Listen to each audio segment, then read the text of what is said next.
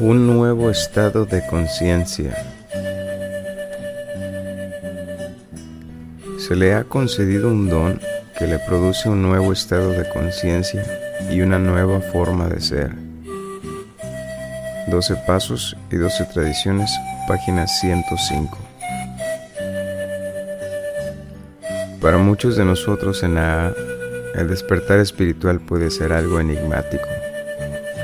Yo tenía la tendencia a esperar un milagro, algo dramático y espectacular. Pero lo que generalmente sucede es que una sensación de bienestar, un sentimiento de paz, nos traslada a un nuevo nivel de conciencia. Esto es lo que me sucedió a mí. Mi locura y mi inquietud interior desaparecieron y entré en una nueva dimensión de esperanza, amor y paz.